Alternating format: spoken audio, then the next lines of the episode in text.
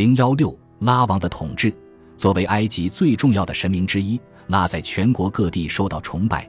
尽管他的主要崇拜中心在赫里奥波利斯，现在此地已经并入了开罗城。拉神通常被描绘成头顶日轮的人身鹰隼，也被描绘成一个眼镜蛇环绕的日轮。有时候，日轮的两边有舒展的羽毛翅膀。